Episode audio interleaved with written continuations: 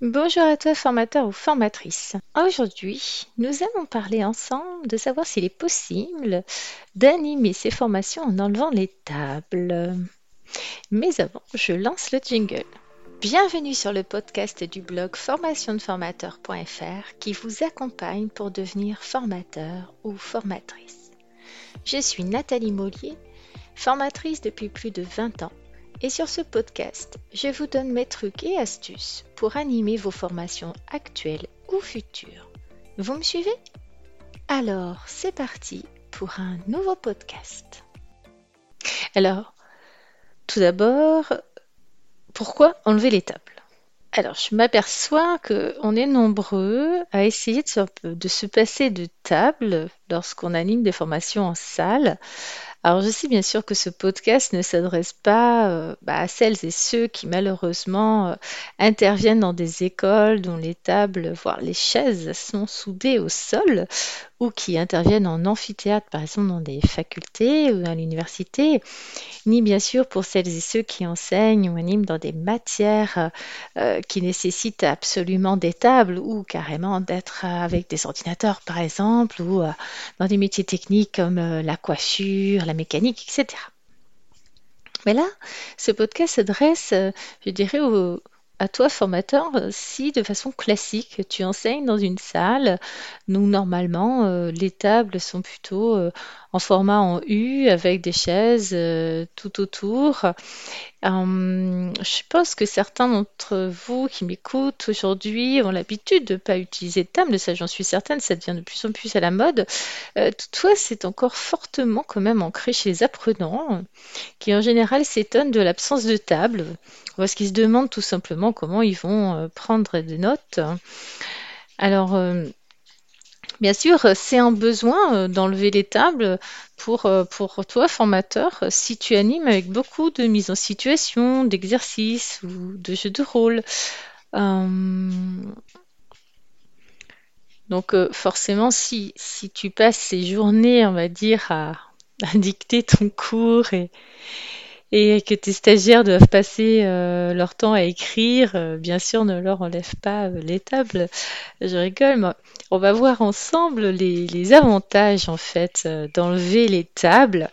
moi, j'aime bien qu'il n'y ait pas de table pendant mes formations lorsque c'est possible parce que ça me permet de réduire la distance entre moi et mes apprenants, de réduire bien sûr la distance entre les apprenants eux-mêmes euh, ça facilite bien sûr les tours de table, en fait, sans table. Euh, c'est plus simple, on parle plus facilement à son voisin, on est plus rapproché, même si au niveau de la distanciation sociale, il faut toujours faire attention. Euh, ça favorise vraiment l'écoute et non plus uniquement la, la, prise de notes.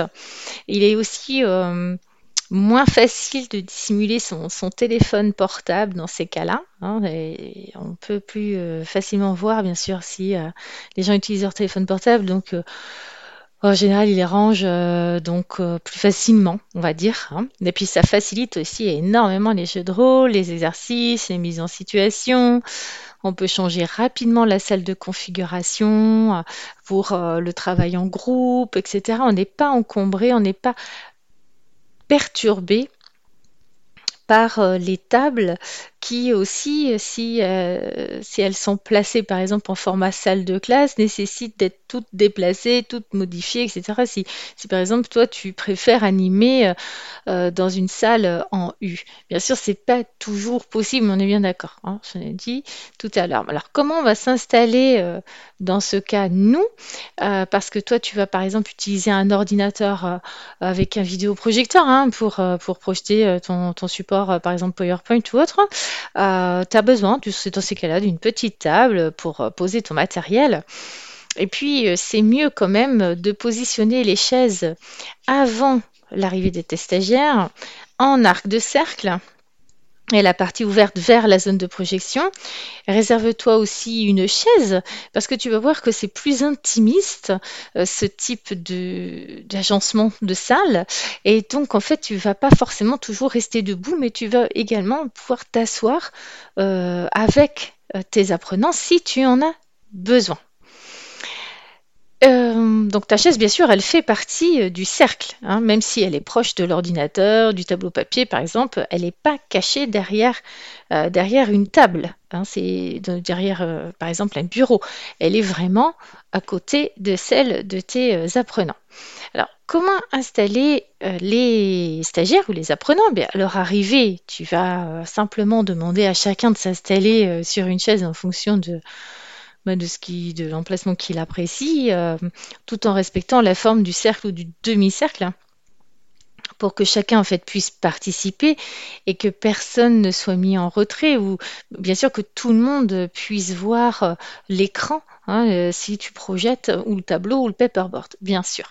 Donc c'est pour ça que la forme de demi-cercle est celle par exemple que moi j'utilise le plus en essayant de rapprocher les gens donc bien sûr, après, tu as toujours euh, dans les apprenants euh, grincheux qui risquent de râler, euh, timides, qui cherchent à aller se cacher le plus loin possible de toi, mais c'est autre chose. Il faut que tu te tiennes bon hein, là-dessus, parce que la, dynamique, elle sera beaucoup plus importante. bien sûr, tu vas te prendre des réflexions, genre, mais euh, comment on va faire pour prendre des notes, euh, etc. Donc, forcément, si tu distribues des supports, c'est plus simple, parce que tu vas être quand même beaucoup plus proche des gens et les interactions seront plus nombreuses. Donc, ça veut dire aussi que pour toi, formateur, ça va t'intéresser uniquement si, bien sûr, tu apprécies euh, d'avoir des formations plus dynamiques, plus proches des gens, plus spontanées.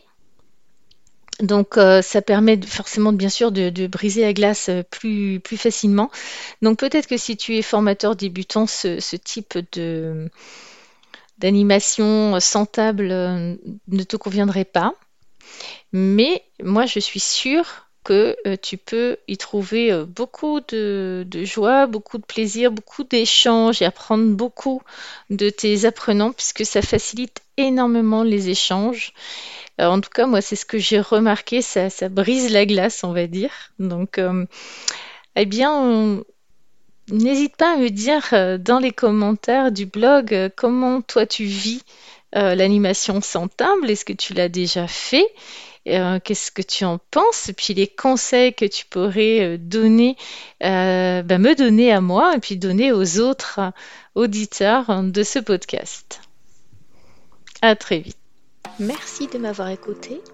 En complément de ce podcast, j'ai écrit un article détaillé sur ce sujet que je vous invite à lire sur mon blog formationdeformateur.fr. Encore merci pour votre attention je vous dis à bientôt pour un prochain podcast du blog formationdeformateur.fr.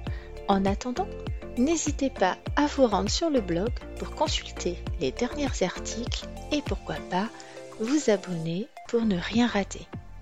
Et si vous avez aimé ce podcast, vous pouvez me laisser un avis et une note. À très vite